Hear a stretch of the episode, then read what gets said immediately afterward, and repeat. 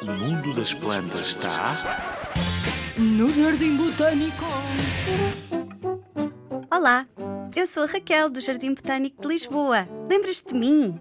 Hoje venho dar mais um exemplo de tesouros que os jardins botânicos guardam. Há espécies que estão quase em extinção e por isso são mantidas árvores vivas nestes jardins científicos. É o caso do pinheiro de São Tomé.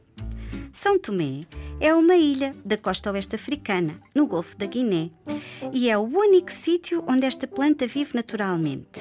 Como o nome indica, o pinheiro de São Tomé pertence ao grupo dos pinheiros e nasce espontaneamente em zonas entre os 1300 e os 2024 metros de altitude. Esta árvore pode atingir os 20 a 25 metros de altura, assim mais ou menos do tamanho de um prédio de 5 andares, e do seu tronco destacam-se tiras de casca que estão geralmente cobertas por musgos verdinhos. As folhas parecem uma lança e estão dispostas em espiral nos ramos.